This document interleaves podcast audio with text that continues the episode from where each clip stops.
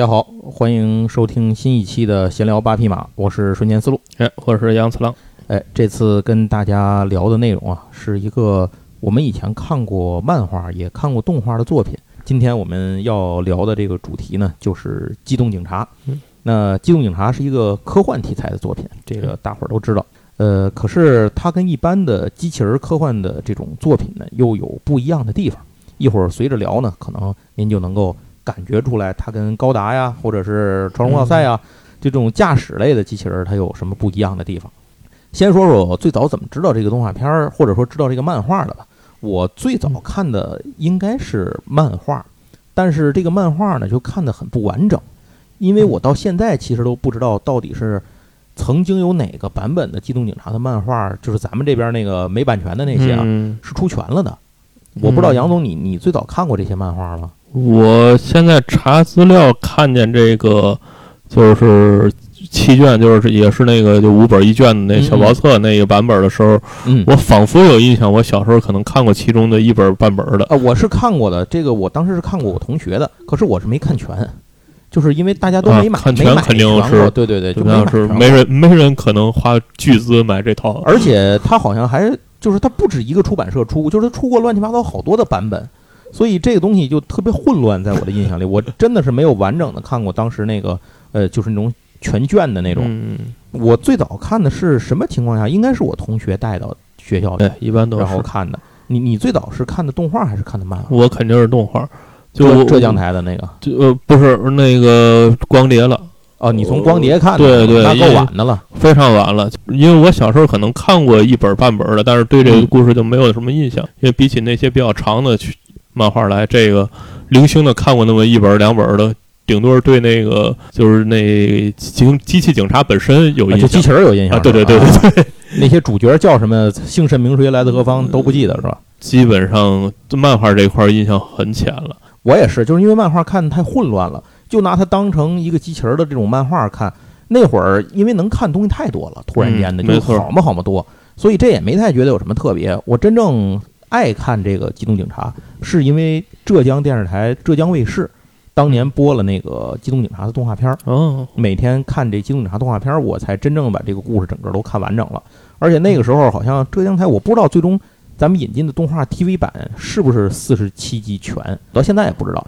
反正我的印象里是没少演。我怎么印象我看的是 OVA 啊？那是这样，就是这个东西它。出过两次 OVA，出过三个剧场版，出过 四十七集的 TV，然后漫画是二十二卷的漫画，然后还出过真人剧和那个电影真人电影。那那那肯定是没看过了。对，所以这个其实是蛮复杂的一个系列，而且我一直以为，因为我是先看见的漫画，后看见的 TV，我一直以为这是一个漫改作品。对，其实呢。并不是这样，对，是一个动画改漫画的作品，对，是动改漫，然后再漫，再再顺着，就是相当于它动画是一条线，漫画是半截改出来之后自己就是一条线，哎，就是大概是这么个情况。然后我对他印象基本就是 OVA，我 TV 版看没看过，现在都没什么印象。就你刚刚说那五本的那种，就是成卷那是个出版社的？这是成都科技大学出版社，这哪年的？这个呀，它上面没有印年份，但是我判断，因为它是两块二一本，所以应该应该是九二年，因为九一年的时候都是两块一本啊，但是九三年的时候基本都涨到两块三了。我有印象的一个是这个，但我不知道哪个出版社的，我还一个是有印象是出版社，但我忘了长什么样的，就是一个叫接力的出版社对，是有接力版是吧？有有有，这个成都科技大这个出的应该是当时来看。比较多了，它出了七卷，三十五本，然后就是这个接力，接力，接力是九二年出的，但是应该只出了五本，五本左右，比较少，不记得。然后再往下就是九三年的时候，嗯，署名巫山明的什么玩意儿？九三年这长江文艺出过两卷，每卷是四本，也是薄册的，它是，然后这个漫画叫《铁甲威龙》。哎，就跟机器警察或者是那个机动警察就完全没关系了啊，就改墨菲了是吧？然后名字也，然后那个作者也完全没关系了，叫巫山明，就是鸟少一点儿。行，就金庸剧是吧？古龙心是吧？对对对对对对，这是九三年的时候，嗯，这个确定的是应该是只出过这八本，这我是真没见过。然后再往下，九四年的时候，集美还出过。啊，吉林美术不是出机器猫那儿吗？呃，对对对对对，吉林美术。当然，这九四年出的肯定是没有版权的啊。对，嗯，集美的黑历史，我估计是，也不能算黑历史吧。那会儿都这样，想买版权还不知道哪儿买去。但是也是估计也是因为这出这些盗版东西才接触了漫画，然后后来有了版权意识就开始引进了。对对对对对，也有可能是这个方向。嗯反正是，呃，这个我能找着，也就是四本儿，啊，应该也是只出个就是跟风吧，就嗯哪个赚钱出什么。是，然后就是这个前盗版时代基本就没什么了。嗯然后在后边大概就是零四年的时候，我又找到一个四拼一，就当时非常流行的啊，那种对，那精会儿装三本儿。那会儿特别流行这种 四拼一的漫画，有不知道的朋友，您可以上网找找四拼一漫画，您知道是什么样的，特别费眼。对，因为就是为什么会有四拼一，在我上高中的就是两千年前后的时候，嗯，流行的是六十四开，哎，对就是超小本儿。对，小后来开本哎口袋系列盗版漫画，对后来可能这个盗版商觉得小开本得做两个封面儿，这做麻烦封面封底儿太贵，于是就发明了四拼一这种东西，把四个三十二开的拼起来，对而且四个六十四开的拼起来。没错没错，而且这样成本售价其实也降低了。哎，对对对于，是他能给它弄得精装修一点，外面装个硬 盒什么的。对对对啊所以这个这零四年出的这个也是，它只有三本啊，是但是新疆有汉套新疆新疆少儿那个是吧？新疆少儿的，新疆少儿应该出了好多四拼一，对他们家是出了 N 多的四拼一嘛。引领了四拼一的热潮。之后我就再也没见着这个，因为盗版热潮大概在零几年就过去了，啊这四分一时代大概就是零五零六就对到尾声了。然后台版和港版好像都是当时是大然出的，那会儿还有啊大然呢，对现在没了，对吧？没了没了，大然已经没大然。后来被拆分吞并了。然后现在应该是大然，现在应该是他的机动警察这现在应该是归了东立了嘛，嗯，对吧？应该是。然后那个港版这边呢，这个港版的漫画其实就是现在玉皇朝出的了，然后它算是爱藏版吧。然后这呃爱藏版其实我觉得做的还还真挺不错的，每一个每一集都是带硬核的那种对，。它几乎是完全版规格的爱藏版。嗯，所以这个爱藏版反正现在就是感觉出的有点慢啊，稍微。嗯，对，它中文版现在应该我在预我是在预售，可嗯能现货出到三或者四吧。然后啊，对，五代预售没错，对吧四然后那个第四卷前两天刚寄过来它这个日文其实已经到第十六卷了，啊，日文日文差也在出，对差这么多是吧？对对。但是玉皇朝出东西一直就这样。不过我原来其实这个一直想等那个什么的，我一直想等台版，但是现在一直等等也没有信儿，台版也不出，东立没有任何的动作。哎不一定会出。现在看，也许台版是在等日版出完了，直接出带盒的。哎，也有可能吧。行，那咱说到这儿，咱就得说说这个故事到底讲的是什么事儿了。嗯，其实《机动警察》这个作品，它说是科幻的这个题材啊，它应该算是一个，如果是科幻，这这个也按这个高模低模来分的话，它应该算是个低模世界，就是一个相当低模的一个科幻的世界。它讲的是一个虚构当中的近未来，大概就是一九九八年到二零零二年。有人说这不早过了吗？对吧？嗯因为这漫画它是八几年画的，对对对，在那个时候的设想，好像应该是距离当时这个画漫画的和做动画的这个时间点啊，好像也就是隔着个十年差不多吧，对就十年后的一个未来。他们想象中的二十一世纪的交接的时候吧，嗯日本会是一个人口不断的膨胀，工作和住房需求成为了硬通货的这么一个时代。嗯呃，面临着很大的社会动荡的问题。而这个当时日本呢，因为受土地面积限制的影响啊，已经没有办法再发挥这种社会资源了。嗯所以当时呢，日本政府就对东京湾进行了一次大规模的填海造地的这么一个工程。这个工程的总面积啊，达到了四十五万平方公尺。然后呢，还建造了一个长十五公里的大型防波堤。这样呢，就进行了他们史上最大的一个填海造陆的一个工程，建造了一个环绕首都一圈儿的一周的这个环状公路、环状路，然后同时用十多个水闸门，可以把这个利用这个潮汐差呀来排水。最重要的呢，就是确保了未来的十年，东京有四万五千公顷的土地可以使用。嗯所以他们就启动了这个代号叫做“巴比伦计划”的史上最大填海造陆计划。为了加快效率啊，发现当时得增加工作效率，因为这个工程量实在是太大了。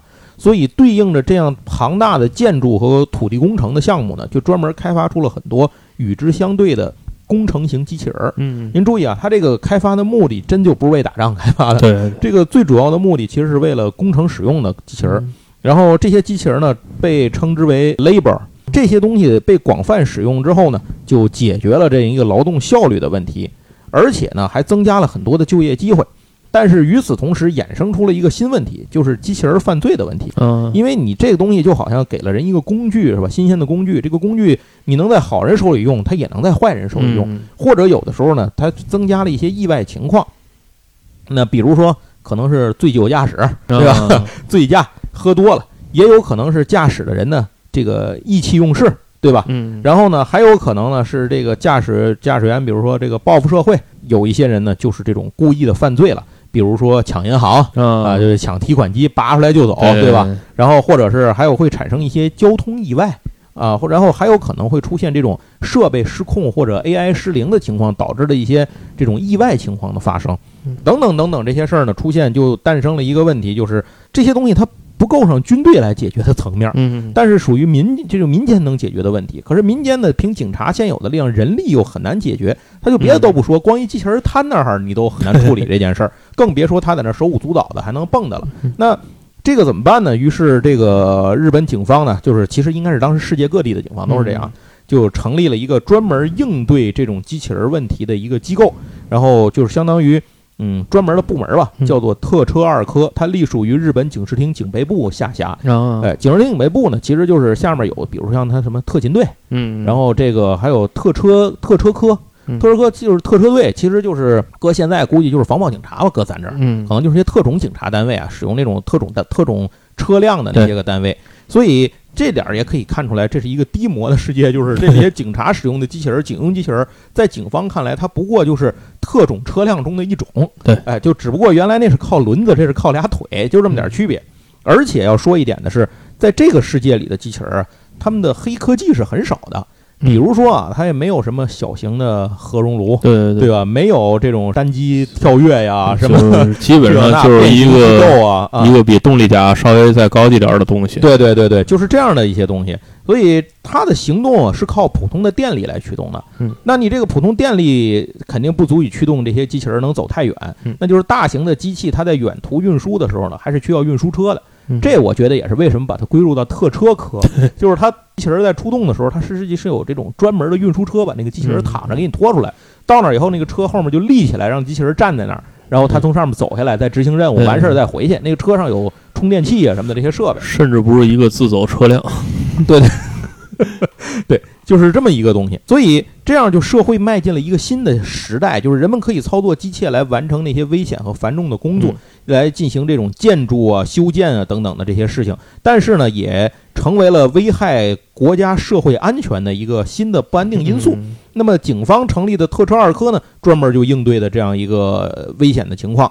然后，特车二科呢，当时有有一支小队，就是特车二科第一小队，但是第一小队的力量就是数量太少了，嗯一个小队已经不足以应对当时频发的这个问题，社会问题。所以呢，警视厅决定投钱再成立第二小队，也就是特车二科第二小队，是咱们这个机动警察故事的主人公们所在的这个队伍，讲的就是他们的这个嗯。警察们的日常生活。这个小队呢，因为是刚刚成立，所以装备了当时最新型的这种机器警察。嗯。这种机动警察呢，就是代号 AV 九八的英格拉姆式的机动警察，由著名的这个当时的一个著名的生产机器人的工业这个工厂吧，一个公司吧，应该说就是条源重工，由条源重工呢生产。这台机器应该说是日本乃至当时全世界最先进的这种机器人的，这这叫什么呢？机器人的产品，并且它使用了全新规格的 AI。然后呢，这个英格拉姆呢，也是当时世界上最灵巧和最轻的，就是重量轻的这种机器人。所以特车二科呢是一个新成立的单位，所有的人员都是新调来的人员，然后机器呢又是最先进的机器。本来觉得这样说想起来感觉是一个精英组织是吧？啊其实不是，然后他们只是为了。应对当时频发的这种社会上的这种机器人犯罪问题呢，呃，赶紧成立了这么一个赶鸭子上架式的一个单位。虽然说他们的这个硬件配套东西还不错啊，这看着机器人还不错，嗯但是您从他们的住房地点就能看出来，他们在东京湾边上一荒地，就是 就是旁边除了这个，我记得动画还是漫画里有个介绍，中间这个多少公里范围之内就狗屁都没有。对它不是体系里原有的那种固定的比较大的部门，对，所以就是这种新成立的，尤其日本这个地方，它创新的东西多数都是比较边缘。对，而且他们其实是一个受甩的单位，对对，就是这个没办法，我必须得用你。但是这个地方呢，包括他们特车二科的队长呢是后藤这这个队长。那后藤队长他阶级应该是警部补，我记得啊。嗯呃，然后这么大岁数到警部补，然后给下放到这儿来呢，足以见他在那个官场里混得不好。后来在小说版里其实是有说的，就是解释了他当时确实是不受上层待见，嗯就是这个人也不不懂得溜须拍马，也不搞那套东西。就是后藤这个人其实是一个很怎么说呢？是一个很有原则的一个人。嗯。你别看平时吊儿郎当的、嘻嘻哈哈的，其实第一这个人很有真本事，对。第二他对下属非常好，第三他就不愿意搞官场那套溜须拍马的东西，所以自然这样呢就不太受人待见，然后就被相当于是流流放放一样的来管这么一个部门。那这个部门里能找来的人呢，要么是新人，要么是一些问题儿童，就是这个其他部门不乐意要的这个甩货，像太田宫啊什么的，这帮这帮人都是这样，然后被甩到这个部门里头来的。嗯，当然还有一些其他原因因素加入到这个部门里的人，就这么形成了他们的一个团队，这就是形成了机动警察的这个主角团队，就这么来的。所以啊，这个漫画讲的其实它不是一个机器人高科技的情况下如何的打仗啊，机器人如何格斗，不是那些是附属的。它主要讲的是一个以各种家长里短为主要内容的日本警察单位的日常故事，其实是个生活番。职职场生活番，算是这个意思吧？应该是应该这么讲对。那在机动警察的世界里呢，跟我们熟悉的那些高达呀、超荣耀赛比起来呢，这就是为什么我说它是一个低模的原因，就在这儿了。就是如果你把机器人儿这件事儿从这个故事里摘出去的话，完全其实不太影响这个故事主线的发展。对对，他们的生活有的时候经常这一整集故事下来没有机器人儿什么事儿，你顶多就是看见他们在背景里哪儿停着，比如这个机库里停着个机器人儿啊，马路上什么施工单位有机器人儿在干活啊，就是这样。嗯然后你说跟机器人有什么大关系吗？没有，对一个设定，对，就是一个设定，这个世界就是这样。因为他们设定的其实就是说，在以八十年代当时为基础来推演和想象出来的。那在这样的一个环境之下呢，这个所有的故事呢就这么发生了。然后这也是为什么这部作品被称为真实戏中的真实系的机器人作品的原因，就是因为它其实归根结底是个嵌入了机器人要素的警察职场日常番。故事主线发生的地方啊，就是这个日本警视厅警备部特车二科。它从这个刚才咱们讲的这一套大的背景设定上面来说嗯，其实它就是刚才咱说了那句话，一个装备了特殊警用车辆或者说是机器人的应急反应部队。这些特车二科的主角们所在的第二小队呢，他们就是装备了最先进的这种车型，您就可以这么理解。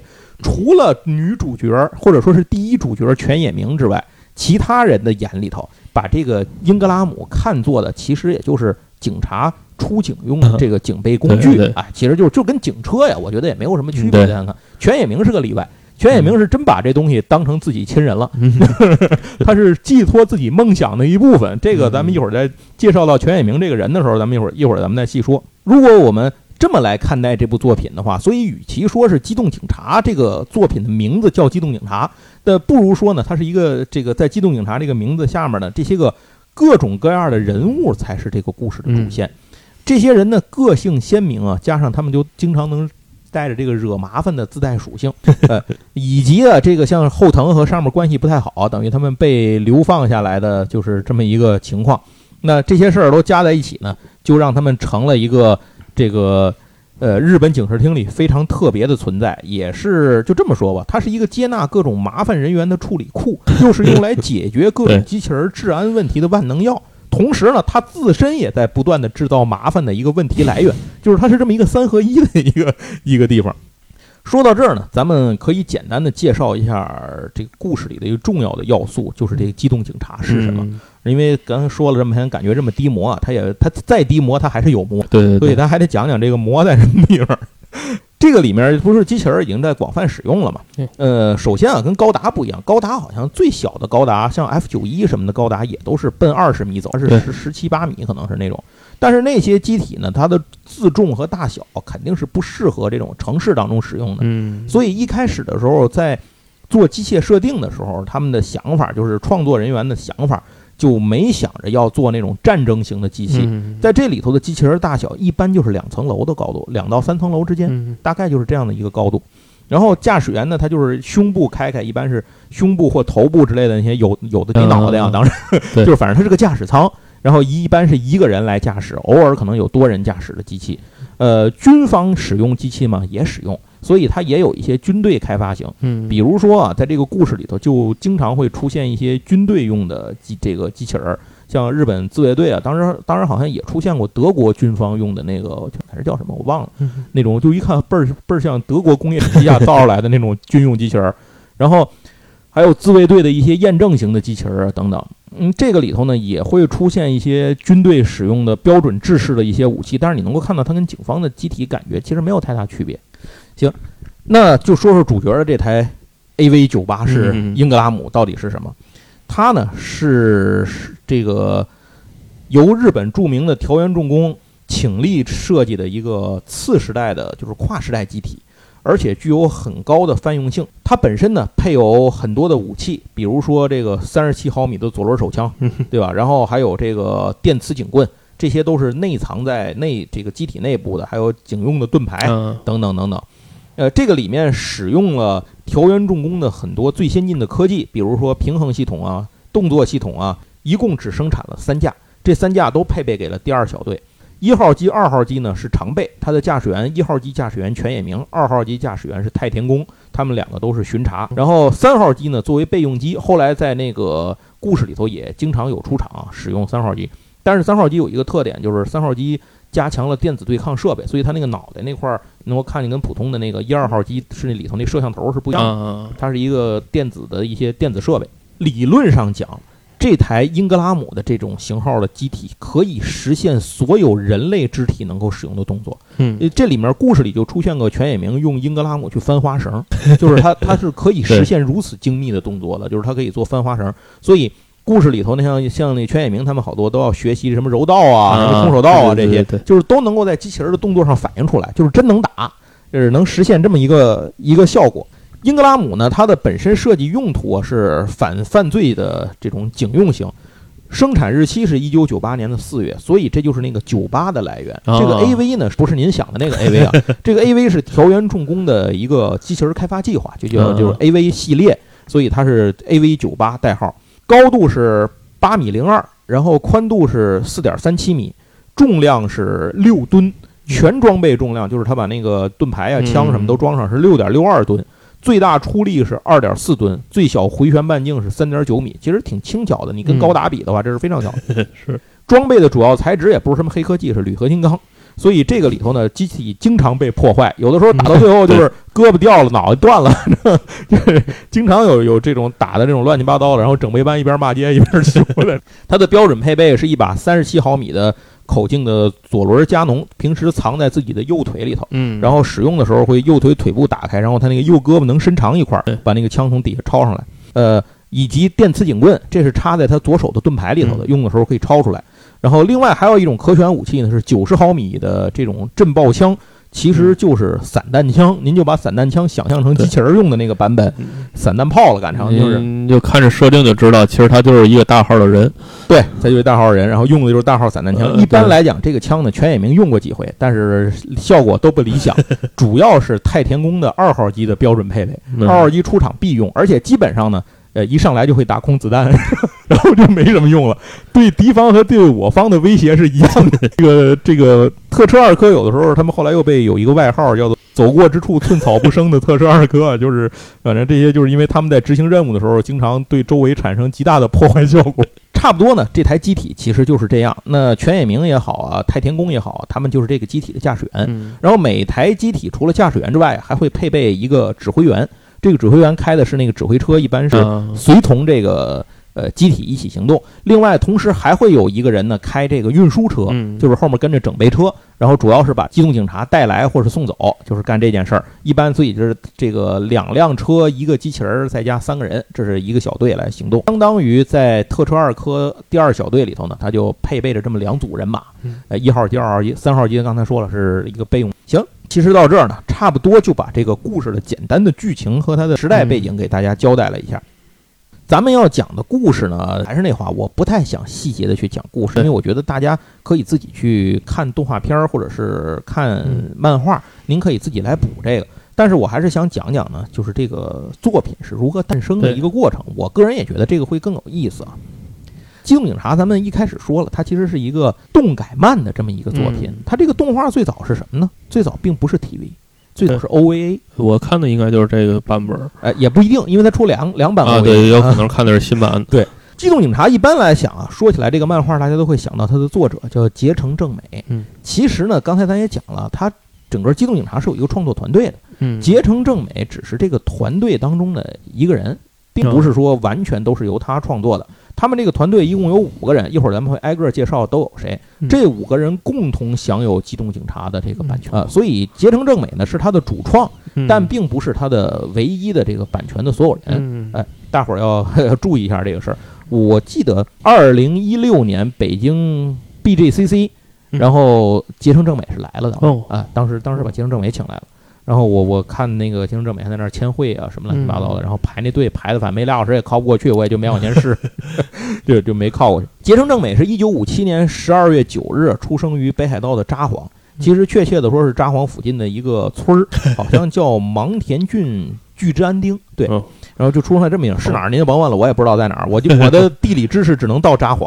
然后他的本名叫佐藤修治，小学的时候呢，总跟亲戚家的一个哥哥，跟那个表哥之类的嗯一块儿玩。他那哥哥比他大七岁，所以可能就是更成熟了不少吧。嗯呃，他哥哥喜欢画漫画，画了好多那种小本子上那个就是自己画着玩的。啊然后结城正美呢就觉得好玩，他也想画，结果他画了几页呢，就嫌烦就不画了。所以后来他把这个事儿拾起来呢，是因为他有一次看了一个电影，看完回来之后，他就凭着自己的记忆力把电影给画下来了。嗯哎，这就是开始才真的是有头有尾的，算画了一作品。但是呢，对街上正美来说呢，这件事儿其实只是他开始画漫画的一个就是画着玩儿的契机，不是说他那会儿想当漫画家了。真正让他喜欢上漫画的呢，是横山光辉的《铁人二十八号》和松本零士的《宇宙战舰大和号》，再加上后来他很爱看永井豪的那些作品，嗯我估计有什么盖塔呀、魔神呐，什么乱七八糟的，就这些玩意儿。呃，那这样的话呢，就对这个结城正美画漫画呢产生了很大的影响。可是嗯到这个时候，他还只是爱好，就是爱看。嗯，与其说是爱看、想画，不如说他就是一个这个解闷儿，就是这么一个过程。到了初中的时候，结城正美突然间呢，就已不再画他。他平时之前初中之前小学不是爱提笔就自己画一画解解闷儿嘛。然后到了这个初中的时候呢，突然间不画漫画了。他爱好上什么了呢？爱好上看小说。嗯先是看侦探小说，然后看科幻小说，然后看历史小说。嗯所以后来在他的作品当中，历史、科幻和这个侦探这几个元素嗯经常会出现在他的作品里头。这个就源于他初中的时候狂看书的这段过程。升了高中之后呢，结城正美找俩哥们儿，他们一块儿开始创作小说的同人志，他负责画插画。这事儿呢是他们放学以后偷着干的，学校的工具偷着干，别人都走了，他俩偷着干，结果让人给举报了。这没有成立爱好会，对对对，然后让人给举报了，举报也没办法，结果就等着等挨数了吧，请家长什么的嗯等着吧。结果没想到老师看了他们画的东西、写的东西以后呢，没有批评他们，嗯反而提出了表扬，对他们的作品提出了肯定。嗯这我觉得这事儿也挺难得的。那遇到一，如果当时被打击了，这事儿后面还有没有后文，这事儿也不好说嗯。老师是个好心人啊。高中毕业以后呢，结城正美就没有继续去念书，而是决定呢就业。所以他呢进到了这个就是进京找饭吃，当然这不是北京啊，是东京。上落了，哎，上落了。只不过他的这个路数比较奇特，他到了东京之后，其实是有工作的，就是他找了工作，嗯，但是呢，他同时去找了一个叫做漫画画廊的咖啡店，他就到那儿去泡着闲班时间。嗯，为什么？这个地方是东京漫画铁粉聚集地，嗯也就是说是一个资深爱好者的聚会俱乐部，哎，差不多是这宅大本营，哎，对对对，宅男大本营。然后结城正美在这个地方呢，这个他就看见有人画搞恶类的这种同人志漫画，嗯。然后他拿过来翻翻，就心说，哎，就这玩意儿我也能画呀。好像我也行的故事，对对对，突然想起来，上集鸟山明好像 也有过这种想法，然后他觉得我也能画，于是他也就回去就提笔开始画这些同人漫画，搞恶同人漫画，拿来以后给大伙儿一看，大伙儿也哈哈大笑，备受好评，嗯，感觉挺不错的。这个也就是在这样的情况下，无意之间，结城正美完成了自己人生首部漫画作品。呃，机缘巧合的是，既然有铁粉聚集呢，他们一定会生出点事儿来。呃，他们生的这个事儿呢，就是在这个店里头经常会有各种同好会，其中就包括了漫画家新谷勋的这个后援您要不知道新谷勋，简单的说一下，新谷勋，呃，最著名的作品也是一个我非常爱看的，算是这种军事题材的写实类作品，叫做《基地八十八》，呃，或者叫《战区八十八》。然后这个的动画国内也能看见呃嗯你大家网上也能找着，还真的相当的不错。于是呢，就是新谷勋呢，在有一次他需要找这个助手，这个助手最后找的是谁呢？就是结城正美。嗯然后结城正美就成为了一个兼职助手，什么意思呢？他就是只有休息日的时候去，平时上班休息日是去。结果结城正美的运气和技术，就是他的绘画水平确实都不错，所以他很快就获得了一个商业出道的机会嗯。他在月刊《Out》这个杂志上面发表了自己的作品，一九八零年的时候叫做《劲敌》。这个作品特别短，原画只有四页，杂志就给他登了两篇，把中间两页给他砍了，就一头一尾。这个故事讲的是什么呢？是以阿姆罗和夏雅为主角，嗯就是高达的阿姆罗和夏雅为主角，讲了他们两个人从对手变基友的这 同人小故事，就这么个东西。结城正美就因为这件事情呢，得到了出道的机会，然后就开始画漫画，所以他就白天在公司上班，晚上回家画漫画。然后这样呢，就过起一个零零七的这么一个生活。但显然这种生活是不太符合于人性的啊，就是工作是这么干长了呢，他白天就有点扛不住了。不知道具体出了什么事儿，但是觉得肯定起码你得犯困吧，对吧？工作这个效率会降低吧。然后这事儿就让他老板知道了，他老板就找他去谈话，说你到底是想在这儿干，还是回去画你的漫画？你自己琢磨好了，对吧？你别在我这儿拿着钱摸鱼，对吧？这事儿不行。这事儿回去之后呢，结城正美也反正第一次谈完话呢，他还这么干。然后到第二 次，领导又找他谈话，结城正美一想，这样确实不行，说干脆就别说你不行，我也扛不住。所以他就仔细想了想，自己还是更爱画漫画。嗯虽然有点收入上可能没有保证了，可是他还是更爱画漫画。于是他就辞去了这个工作六年的这个哦公司的工作。那会儿，那个日本人要辞去一个工作这么长时间的公司工作，其实要下很大决心的。对，嗯，我所以鸟山明干了三年辞了哈，他他干了六年辞了。然后辞职之后呢，就靠退职金和自己平时的收入啊，的积蓄，呃，敛了敛，觉得自己大概可以混个两三年，所以，嗯，所以给那么多钱，所以呢，靠着这些钱呢，吉生正美就觉得，哎，挺好，他比较乐观的一个人，还是泡沫经济时代好啊！说哎，这挺好啊，但是能混两三年，那我就先画两三年漫画吧。所以车到山前必有路，有路必有丰田车，是吧？那饿不死呢，咱就早着来。所以，呃，结成正美呢，就这样正式的算是辞去了他的原有的工作，一头扎进了画漫画的这漫画家的行列。到了一九八五年，结成正美终于修成正果了，开始连载一部这个长篇的漫画，叫做《究极超人二》，就是字母 R。啊然后它是一个校园日常系的作品，但是又剑走偏锋，所以这个作品后来还获得了第十九届星云奖。嚯，哎，这个还是相当不错的。呃，一九八五年，他画《究极超人二》的同时呢，机动警察相关的命运时刻呢也就要开始了。嗯一九八五年的圣诞夜，结城正美呢受邀来到了剧作家伊藤和典家里头过节嗯。然后这是他们这个伊藤和典，大家一定记住这个名字，以后保不齐哪儿还会出来。当时参加这个聚会的人呢，其中还有一个人叫做提之泽深，这个提呢就是提壶的那个提。这个人是万代的人，日本万代公司新进的一个制作人。就在这个聚会上，结城正美就把提之则深啊拉到一边儿，然后说：“我我这儿有一东西，您过过眼，您看看。”这是一个拿出来一看啊，这是一个有关机器人主题动画的速写稿和企划案。这个里头呢，呃，画的内容呢，提之则深呢，就是不看则已，一看倒吸一口冷气啊。看完以后就觉得我操牛逼，这东西非常有意思。可以做玩具，嗯，可以做，对对对对。对，他就想，哎，这个虽然是个机器人动画，但是跟高达完全不一样啊，也没有什么战争，没有什么超级英雄，没有军队，就什么都没有，画的是生活气息非常的浓郁，嗯而且各种各样的机器人的这种设定啊，在这个当时应该是机器人动画非常盛行的时代嘛，可以算是剑走偏锋，独树一帜。这个企划案就是《机动警察》。其实这个东西啊，最初的灵感是结城正美在连载这个《究极超人二》的过程里，和哥们儿闲聊的一个脑洞产物。嗯然后平时说着玩儿，讨论画着玩儿，画出来的这么一个东西，越画觉得越能做。所以，只不过一开始他的计划是一个比较高模的科幻世界，发生在人类的外太空殖民地。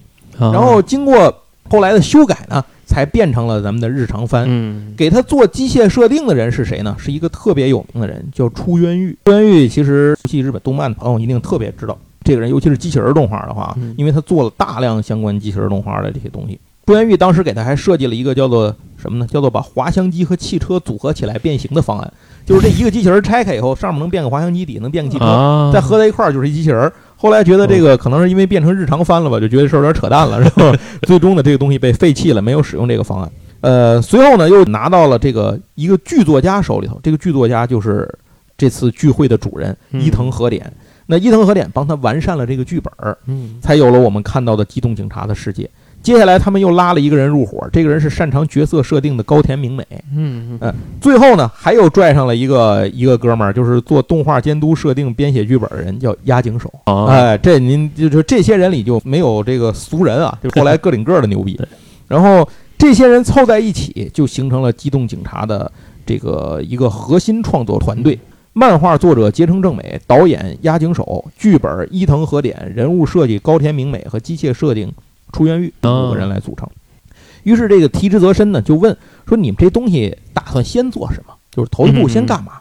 结果一听啊，哥几个想法还挺，就是想法还挺澎湃的。他们想做 TV 动画，一上来就做 TV，讲的挺好，想挺好，但是现实比较这个残酷嗯。提之泽深懂行啊，他就嗯他是制作人嘛，嗯他就说你们这个想法挺好，但这事儿很难实现。钱在哪儿呢？哎，对，就是关键就是咱们扎不来钱，为嘛呢？因为这个原作者呀，哎，反正我不知道当时怎么说的这意思啊，估计大伙儿也都明白，没嘛名气，对吧？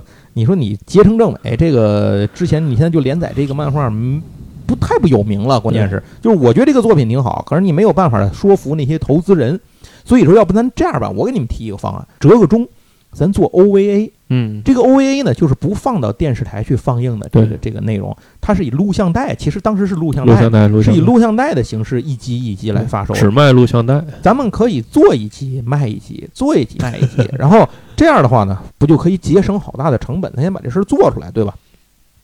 呃，几其他几个人一听呢，也没有更好的办法，所以这样呢，咱们也就只有同意这个方案了。可是拍 OVA 呢也需要钱，为了能够节约预算，呃，一开始就是他们就计算了一个量，说我们拍多少集能够让这个成本最合适。嗯然后后来告诉他们，人家那个制作公司跟他们说，算来算去六集不能比这个再少了，哎所以他们就决定一开始为什么《机动警察》一上来诞生的是六集 OVA，就是因为这个原因，就这么来的。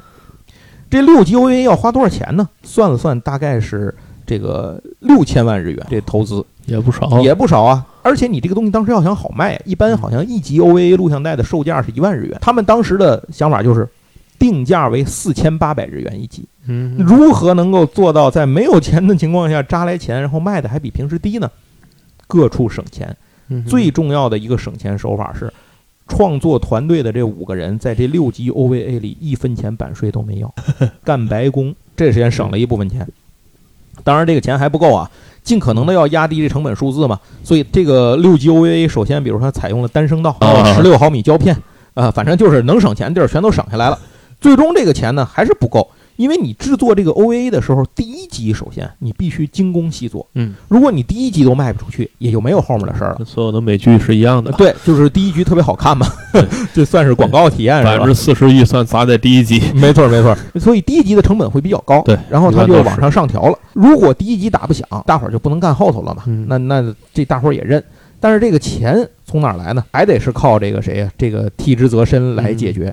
首先啊，他去通过各种方式来预售放映权，啊，就是我跟你商量，等我后面你看我这 OVA 了吗？你看能做吧？后面我一定做 TV 版，嗯，这肯定得做吧？你看我这做 TV 版好，我就先卖给你，预售给你，我到时候独家你先播约等于泰勒的葬礼，啊。对，就是先扎钱嘛，这这不就是先扎钱吗？搁现在就是预售嘛，对吧？不是这这也离着太远了，都不是预售这部作品。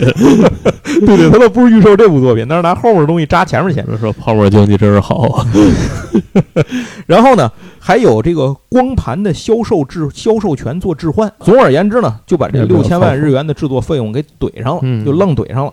之后，他为了这个再有这些收入啊，在 OVA 里还加入了东芝录音带的广告，啊，由此开创了 OVA 加广告的先河。以前 OVA 里是没广告的。对。然后这群人甚至做了一个准备，就是说他们在广告宣传海报上面只写了第一集 OVA 的这个东西，售价四千八百日元。嗯可是他没写后面五集售价多少钱。他们怕第一集如果卖的不行，后面得涨价，一开始说了就涨不了了，就是预留了这么一手。哎呃，于是呢，在一九八八年的四月二十五号呢，机动警察最初的作品就诞生了。嗯，六集 OVA 动画的第一集呢，开始以录像带和光碟的形式发售。到了一九八八年的十二月十号，六集 OVA 全部发售完成，这个市场的反响很好。那替之则深呢，就决定趁热打铁，咱哥几赶紧出动画，TV 咱现在就画，我现在找地儿扎钱去。结果没想到结成正美这帮人改主意了，这么几位觉得呢，想先做个电影版。好吧，没词儿，这替之得神怎么办呢？就是说我那我当制片人吧，就是我来当制片人，还是扎钱这点事儿。于是电影版啊，才有了后来这个押井守执导的这个电影版的前两部，当然第三部后来指导换人了。嗯，这个前两部，这个时候也还赶上一个事儿，就是漫画版的《机动警察》正好单行本发售，出第一卷单行本了。于是这个替之得身就搞了个二合一，什么意思呢？就是在所有的漫画书店里，你不是发售单行本搞活动吗？预售电影票，哎，你就来我这一块绑着一块买。没想到这一家伙卖出去十万张，营销鬼才。对，这反正我觉得也是穷的事儿逼的，你知道吗？我也没办法，这才叫多媒体企划呢。哎，以至于在一九八九年六月份的时候，《机动警察》就增拍了一集 OVA，所以它后面还有一个单独的，而且这一集的那个 OVA 的制作费用提升到了两千万日元。同与此同时。那个这个版权五人组呢，第一次领到了版权费，从这里头又给他们分红了。替之德身这个人啊，其实他在机动警察的这个诞生的过程里起到了非常重要的作用。只不过他在第二部剧场版结束以后呢，就调职了，就是他不再管这个事儿，然后呢也就没有再深度的参与过机动警察系列的作品。但无论如何呢，我觉得这个机动警察的这个诞生的过程里，除了五人组之外呢，也完全少不了这个人的功劳。没有他，其他那些人可能也最终也就是个想法，就是可以这么说吧。机动警察是一个包括了 OVA、TV 剧场版和漫画共同构成的一个世界，后来还加入了真人电影啊。其中结城正美负责的漫画呢，一共出了二十二卷，并且在一九九零年的时候获得了第三十六届小学馆漫画奖的这个大奖。嚯，呃，机动警察这部作品回到这个作品上来，其实还是那句话，这是一个反映日本警察生活的一个生活番。除了一些走来走去的大型机器人之外呢，这个世界和我们熟悉的世界没有太多的不同。没错，我印象里头记忆深刻的故事，全是那些扯淡的。就真的，我我我不知道这个其他看过《机动警察》的朋友是不是跟我的印象一样啊？比如说有什么呢？有那个他们下水道里封着个白鳄鱼。他们下去想找珍珠，结果就是从电视上听了一听说了一新闻，就是说这个白鳄鱼啊，可能这个能够产出珍珠了，这珍珠值钱。所以几个人原本他们第一次其实就见着这个鳄鱼，他们就把那下水道给封住了，就是不传说这东京湾下水道里什么都有嘛。然后他们就第二次就是就专门找这白鳄鱼去了，结果后来就让一群鳄鱼追的他们 没处跑，因为他们发现那个珍珠其实不是珍珠，是鳄鱼蛋。然后一群人就被堵在那个一个隔离一个小屋里头，在那儿写日记，就是我不知道后面该怎么办了。然后就是这种故事，或者是什么那个整备班的这个这个暴乱事件，然后什么太田宫的失忆事件，全野明做的梦，然后这个集体食物中毒等等等等，就是这些个段子。甚至他有时一集下来就没有什么机器人的事儿，咱刚才也说过这件事儿。故事里真正的大事儿啊，比如说对战那个黑色的反派机器人格里峰，就是狮鹫嘛，狮头鹫嘛，对付那个机器人，其实这是它里头一个大事儿嘛，这个对战的大事儿。但是对我来讲，就觉得感觉这事儿好像就是哦，是有这么个事儿，然后也就完了。那个东西最大的作用是出模型、出玩具啊啊，没错，提供模型，BOSS 机嘛，那个确实帅。黑色的那台机体，那真是我当时见过最帅的这个反派机体的一个设定了，最漂亮那个机体。有兴趣您可以回来上网查查，我尽量在配文里头给您配上这张图，让您看一眼。这其实就是这个性格截然不同的团队成员日常嬉笑怒骂、苦辣酸甜的这些个故事的合集，才是机动警察真正要表现的内涵的这些东西。这些科幻打斗之类的外壳，不过就是一层包装和噱头，就是我个人是这么理解的。OVA 系列第一部 OVA 系列是一九八八年四月开始的嘛？这不是说了吗？然后这一共只有六加一，其实是七话嘛。后来又补了一话，这七话里头呢就包含了很多乱七八糟的事儿，就什么玩意儿都有，知道吧？然后这些东西加在一起呢，大杂烩形成了 OVA。接下来就是一九八九年十月的 TV 版了，也就是咱们在浙江台播过的那个版本。这个里头呢讲了很多乱七八糟的事情，然后有主线跟那个克里峰去。战斗的这么一个故事啊，但是依然有很多有意思的单元剧，然后算是一个老少皆宜的故事剧情吧，就是比较轻松有趣。当时为了制作这个 TV 版动画片儿，他们是许了愿的，就是说 TV 版动画做完之后，还要再给人家做 OVA 啊啊，这得一块儿搭着做，人家才出钱 出这个做这个 TV 版的钱。所以当时也是想了一招什么呢？每一集的 OVA 后面发售的时候，前面不做了 TV 版动画吗？三级动画捆一级新的 OVA 放能把售价冲上去。哎，对对，什么招都有是吧？然后所以都是营销器材。所以 TV 版的动画结束之后呢，顺其自然呢，一九九零年十一月呢，就诞生了第二部 OVA。呃，这部 OVA 呢，算是一个机动警察以往故事上的一个提炼吧。其中呢，押井守参与了一部分的剧本的创作。里面最有意思的一集叫做《火之七日》，嗯，讲的就是一个，我不知道你看没看过一个德国电影叫《浪潮》啊，看过啊。就是浪潮这个里头不就是讲的一个呃如何用这种精神状态去洗脑控制学生，然后做了一个社会实验嘛？就是大伙儿不信，然后用了这么几天的时间看看是不是这个故事里头火之七日呢？其实就是就是整备班的那个老大呢，反正就是当时不在，然后整备班里头呢就开始闹各种分裂，在这几天的时间里了，甚至这几十人的整备班划分成了无数的派系，这些派系互相渗透背叛，然后互相最后到了下黑手，然后这个这个然后。互相暗算等等等等，最后打得一团糟的时候呢，然后因为这个整备班班长回来了，然后所以一顿臭骂，然后就这么不了了之了这件事。然后这是给我印象非常深的一集。然后这就是新的这个 OVA 里的东西。这个 OVA 里其实还是可以看到很多比较有意思的，就这种欢乐的东西，能让你这发笑的这些事情。除了这些 OVA 和刚才说到的 TV 之外呢，就是刚才咱提到的这个电影版了。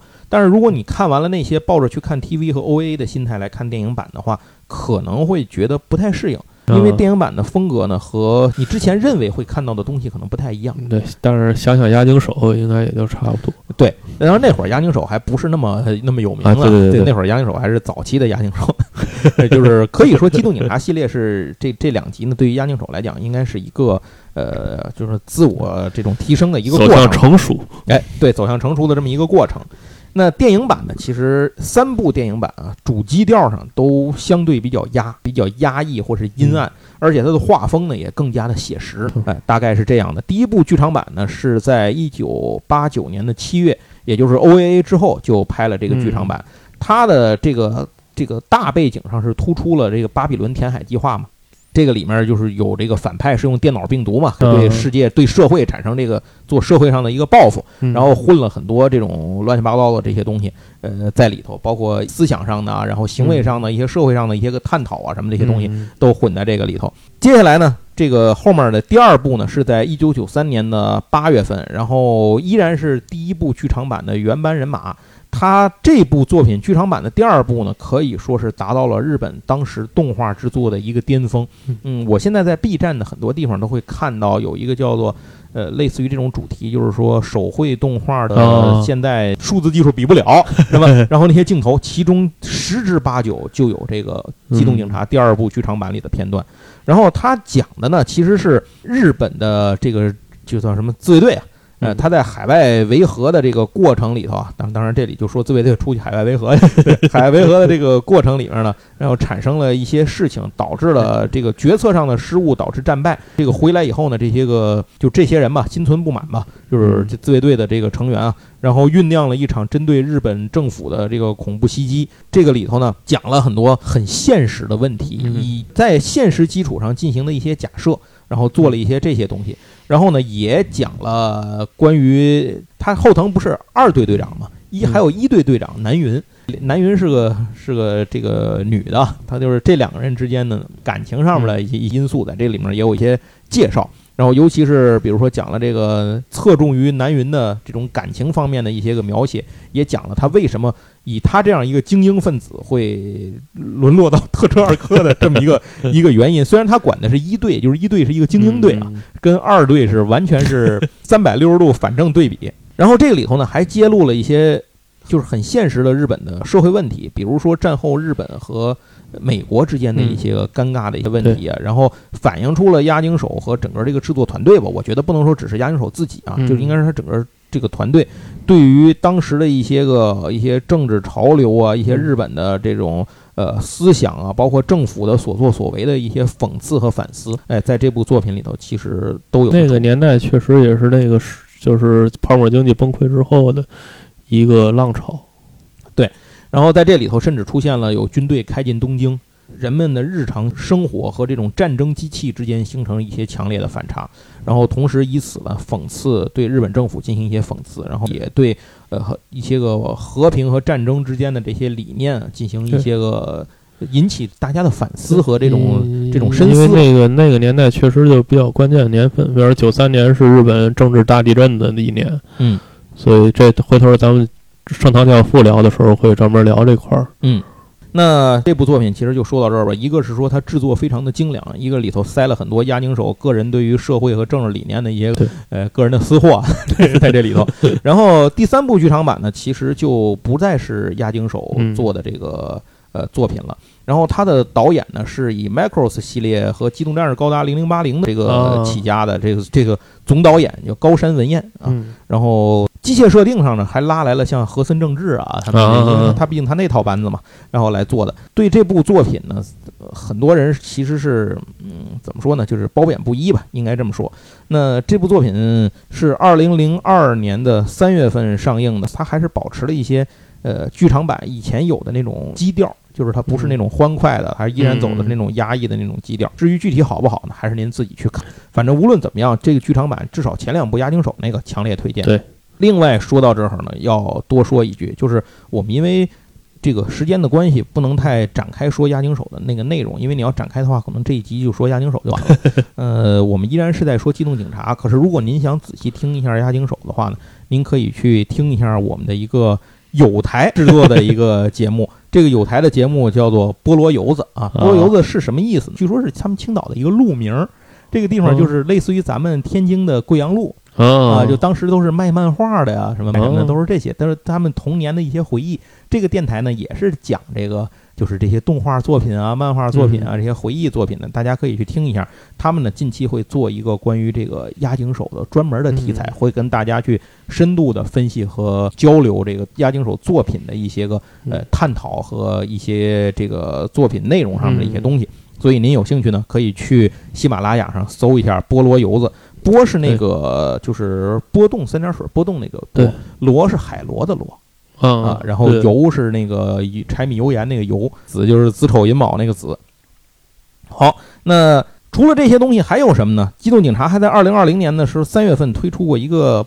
嗯，迷你版的机动警察，它是它都是那个短剧、单元剧的短剧的形式，每集很短，里面的角色都是以剪纸的形式，就是画成了像剪纸一样的东西，这个剪纸一样的这个形式来表现的，非常欢乐。同时，这里面呢也呃解答了一些正式剧里面的一些疑问。然后这这个是这么一个东西，在网上可以找着，我觉得很有趣，大家可以从网上看看。接下来就是二零一四年四月份啊，过了十多年，然后押井守呢这个。继续来制作了《机动警察》，但是这是一个日剧的版本。呃，这个版本我到现在也没看过，据说还不错，就是豆瓣好像据说还可以。这个里面反正好像是战斗特效的这些部分啊，就那么回事儿了。呃，不违和就看过去就完了。您主要是看看他们的日常生活就就完了。这个次时代机动警察，呃，可以看到。然后接着次时代机动警察在二零一五年五月份呢，出了一个叫做《首都决战》的剧场版。它好像是给这个相当于给这个整个前面的剧集做一个收尾吧，也是真人版的。对对对，但是据说这个反响不太好，虽然也是押井守指导的，嗯，无论怎么样，这我都没看过，所以在这儿也就不多说了。接下来呢，是在二零一六年十月的时候呢，这个呃，机动警察由安野秀明来策划的一个短片儿，有几分钟长吧，是个 OVA，好像还是个什么东西的，这我也没看过。编剧还是伊藤和典啊，可是据说也没什么剧情。呃，是讲的是新一代的第二小队啊，像前辈一样疯疯癫癫维护治安的这么一个 一个片段。那到底是什么我也不知道，这个我打算回来找来去看一下。我确实没有看过这个。最后可以说说玩具了，就是机动警察这些年一直也没少出玩具啊。但是咱们国内好像能看见的玩具，最主要的就是在当时。呃，两千年前后能够看到的就是万代那版拼装模型啊，对啊，那个版本其实还是不错的，它只是受限于技术上面的这些东西，但是以当时的技术来讲还不错。即使是现在看起来，我觉得站在那儿也成，因为它最大的问，它首先它是有骨架的里头，不是完整骨架，但是它里头有一部分骨架，因为它在外面的，在骨架和外面的这一层。装甲之间呢是用软胶做的那个，就是它软胶的那个可动的层是有的，所以那层软胶就导致它的一些个可动性呢，其实受到了影响，它会被那个软胶影响到它摆 pose 的那些个动作，就主要这是一个问题。这套东西并不贵，现在在淘宝上还是能淘着，啊还是能买着的。对，然后这些年里头呢，万代也高高低低的出了好多，像罗伯特魂啊什么的，也嗯出了好多这个成品系列的机动警察，价格有的便宜，有的贵，您可以自己淘。甚至包括像三 A 这样的品牌也出过机动警察，嗯然后那个兽屋也出过机动警察的，但是他出的好像是机动警察里那个直那个飞机和那个特别老的那个军用的机器人儿，就是特别冷门的机体，出了那么两两三个是兽屋的。最近机动警察比较火的，就是比较受关注的玩具呢，就是 GSC Good Smile 他们家出的那个拼装模型，我买了两，就是我把那个一号机，它那其实是一盒里头那个一号机可以通过装甲替换变成二号机嘛，哦然后一二号机。啊。然后我买了一盒这个，买了一盒就我刚才说的，其实我特别喜欢的那台军用机体叫地狱潜行者，嗯。它也是那个朝元重工生产的，那好像是叫 A2L 九十九型吧，那个嗯地狱潜行者能够伞降的自卫队的那个机器人儿。呃，然后我就买了这呃，价格都是二百多，我说实话嗯贵了，因为它的分件儿板件儿没多少，而且在制作设计上确实不如万代。我实话实说，真的不如万代。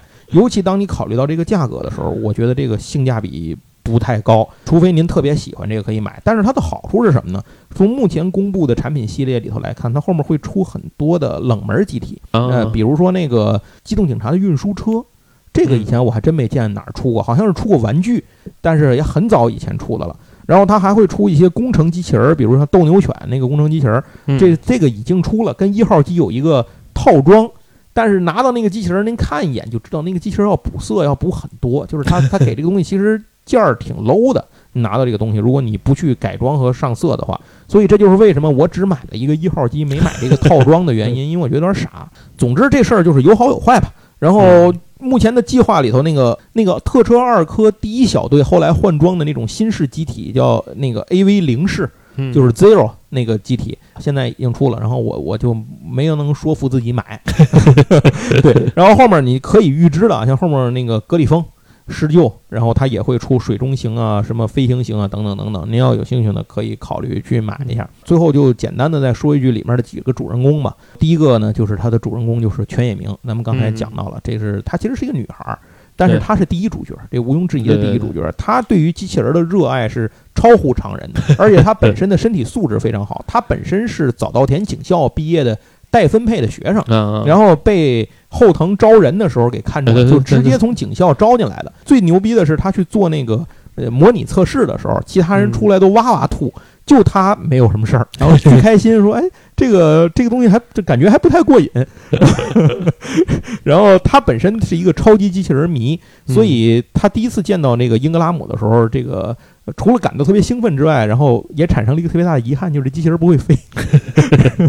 对，就是这是条件，这个是全野明。然后全野明自身是一个非常活泼，然后性格非常好、非常乐观的一个女孩儿，就是非常男孩子气的一个女孩留着一短发嘛，大家回来可以看。男主角呢，我觉得这条原有马应该算是男主角吧。算然后算吧，对，他是生产英格拉姆的那条原重工家的二公子。嗯然后，因为他家跟他爸闹别扭呢，就是他不愿意看不惯他爸那套商场上的那些事儿，嗯，所以呢，他就从家里一赌气出来考了个公务员，就跑到警察局来了，跑警队来了。然后就没想到呢，千转万转的又回到这儿来，继续负责他们家的这个设备。然后他跟全野明俩人呢是一号机的搭档组合，嗯。呃，也是这个故事里其实两个人是就是亦恋亦友的这么一个过程。好像漫画版最后我印象里头是有个告白的画面吧，嗯我现在有点想不太起来了。有达以上恋人未闻，哎，对对对对对，就是这样。小说里好像提到过他还有个哥哥，后来好像死了，哦呃，哦就就好像还讲到过这么一个事儿。反正他跟他爸的关系是很糟糕的。嗯啊，就就是不算是仇人吧，反正也差不离了，就这么一个情况。天原有马这个人本身虽然是公子哥出身啊，但是他没有那些坏的习气，嗯相反非常独立，这个人非常的自立，而且呢，也是其实也是心眼儿非常好的一个。如果他不说的话，没人知道的话，谁也想不到他是这么一个大家出来的一个公子哥。接下来比较重要的人物就是后藤队长了。嗯后藤队长其实被我印象里头之前有过一个日本的网上投票，就是你最想在谁的手下工作？啊当时投 top 十，我记得后藤的排名是非常靠前的。嗯然后其他的像安西教练什么的都在那个 那个名单里头。然后后藤队长就是刚才咱已经介绍过了，就不多说了。他这个人就是在官场上是呃很失败的一个人，嗯但是他作为一个领导来说是非常成功的。对，然后他跟一队队长南云之间呢，也是有这种算是友情往上、嗯恋人未满的这么一个 关系吧。有一些集也拿他俩的关系开点涮。然后这个小队里头还有其他一些人物，咱们就不太细展开说了。嗯我想只说一个人，这个人叫太田宫，负责驾驶这个二号机。然后当时和他搭档的是一个从美国回来的一个女警察，嗯她是其实是美国警方派到日本来学习的这么交换学习的这么一个人，就是香冠花。香冠花呢，当时对太田宫有一个评价，大概意思就是说，这个人能在。呃，能在警局服役至今而未被辞退，堪称日本警界之奇迹。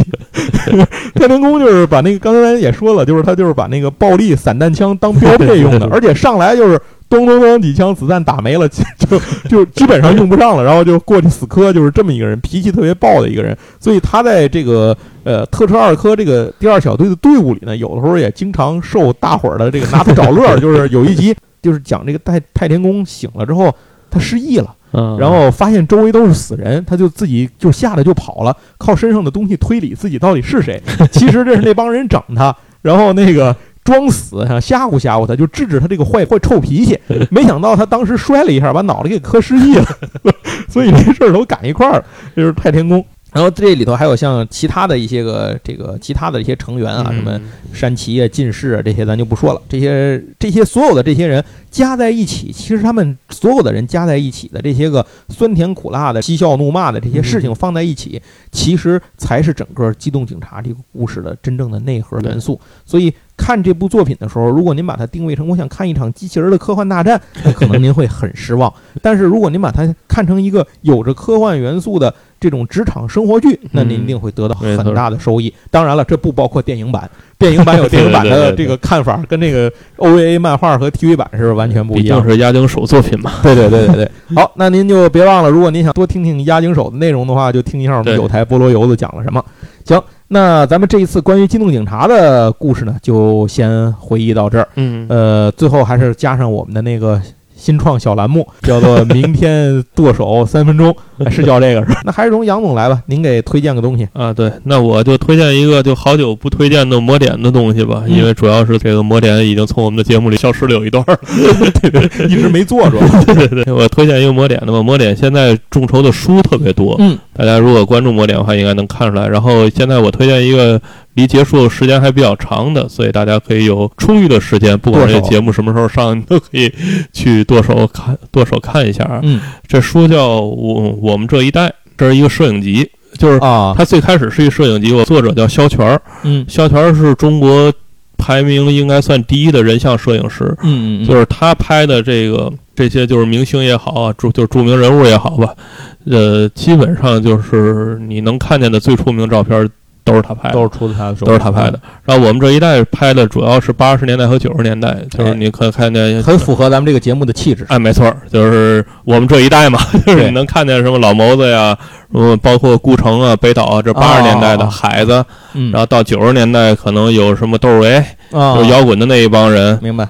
包括那个巩俐啊，什么贾平凹呀、唐朝，嗯，就是反正就是整个八九十年代，就我们这一代人的记忆里的那些大腕儿啊、明星啊，嗯，然后他都拍过最出名的人像。OK，然后这个最早曾经出过一个特别大开本的是摄影集啊，他现在众筹的这个里边加了一些文字，然后哦所以它是就变成影像书吧。明白明白。为什么推荐这个？这是有肖圈签名的。而哦且准备的非常充分，大概有一千本，所以大家不用去抢。这个东西呃，两百多块钱啊，那还不贵啊，不贵不贵，这是基本就是一个定价，它就嗯但是是因为加了签名，然后还会有一些解锁的东西。行，这魔点上现在非常值得，还不错。它魔点现在经常有一些特装本的书，嗯，或者签名本的书。OK，好，那大伙儿可以关注一下魔点啊，看看这本作品现在。现在多少钱？成了吗？现在啊，成肯定成了，肯定成了，十几万吧。啊，行，众筹十几万，咱就放心，的往里花吧，这事儿肯定能成了啊。啊，对对对，这是成是肯定成的，所以大家都可以去关注一下。这这个摄影摄影集是相当不错，而且肖全的签名，呃，不能说非常稀少，但是也不是太容易找着。OK，好。杨总介绍这三分钟之后呢，我再介绍三分钟。我推荐的也是一本书，但是不用众筹，您就直接从网上下单就行了。这本书是一个科幻小说，三它是由三集组成的，叫《星之继承者》，啊星球的星，星之继承者。如果您有印象的话，我们在以前的节目中曾经多次提到过一个漫画家，叫星野之轩。对，星野之轩呢是一个非常有名的这有功夫我们一定会哎做一做一期。硬派科幻作家，呃，硬派科幻漫画的画家。然后他呢，这个画了一部作品，就叫《星之继承者》。嗯，这个作品其实就是来自于小说的一个改编的版本。那这个小说讲的，首先说它讲的是什么？它是一个科幻小说，但同时它又在悬疑小说那个领域也有一席之地。嗯它讲的是二零二七年月球上发现了一具宇航员的尸体，嗯可是这个宇航员的尸体经过鉴定呢，它是五万年前的尸体。啊那这个时候问题就来了。如果地球是存在一个史前的高科技文明的话，为什么他们任何蛛丝马迹都没有留下过对？如果他不是地球人的话，但是经过生物学鉴定，从 DNA 到外表特性，它跟人类是百分之百的一致。如果是两个完全隔离的进化的空间里头嗯，能够进化出如此百分之百相同的生物的概率为零。嗯所以这样的话，就是首先它不可能来自于地球，因为地球没有这样存在过五万年前有这样高度的史前史前文明，它又不可能来自于地球之外，因为来自于地球之外不会有这样百分之百的地球人。嗯然后它为什么会出现在月球上呢？因为它就就是它它怎么会一个人会被埋在那个地方？如果它是来自于地球的，或者说来自于其他星球上，它又是从哪儿来的呢？嗯啊，这些问题都不断的诞生出来，所以通过科学，就是当时的人类的这个科学研究的这个发现啊，这个月球正面和背面的土壤的年份相差了甚至几十亿年。嗯而且再加上呢，我们都知道，这个是从猿进化到人的过程里，其实是有一个说法叫做缺失的一环的，一直没有找到嘛。那是不是就能通过这个代号称之为查理的五万年前的呃宇航员的尸体，然后能够发现解决这个问题？到底这一切的谜团都是什么呢嗯？甚至有人发现，在五万年前，太阳系发生过一场呃碎裂星球级别的爆炸。那这个碎裂掉的星球是不是和查理的故乡又有关系呢？那和地球人又有什么关系？地球人从哪里来呢？那这一系列的问题被引发出来，讲的就是这么一段事儿。嗯嗯，这本书啊，它的作者叫做詹姆斯·霍根，其实他最有名的作品就是这个了，《星之继承者》。呃，这个作品我是在就是这个中文版的这三部小说，我是在前些日子去核聚变参展的时候。啊在那儿瞎逛悠，然后就看见那个合适他们那个展位上头卖这个书，我一看，哟，这不《星之继承者》吗？我说这什么时候出的中文版？他说刚出，我赶紧就买了。上午买完了，下午我告诉有朋友来，我说有这个书，你们赶紧买去，他们再去就卖没了。嗯所以您就从网上下单吧，书也不贵，是新兴出版社出的对。嗯，行，那这就是我给您推荐的这次六幺八大促就要开始了。剁手剁手的内容，您可以考虑把它加入购物单，这确实不贵啊，这而且非常好看。那这一期的节目呢也就到这儿，最后跟大家说一件事儿，下一周呢是端午节，端午节对吧？？我们就停更一周，因为我赶紧找个理由。对我跟杨总主要是各忙各的，我不知道杨总忙不忙，我忙，我有点事儿得出趟门儿，所以也没法录音了。然后我们就端午节停一次，咱们节后再见，拜拜。拜拜。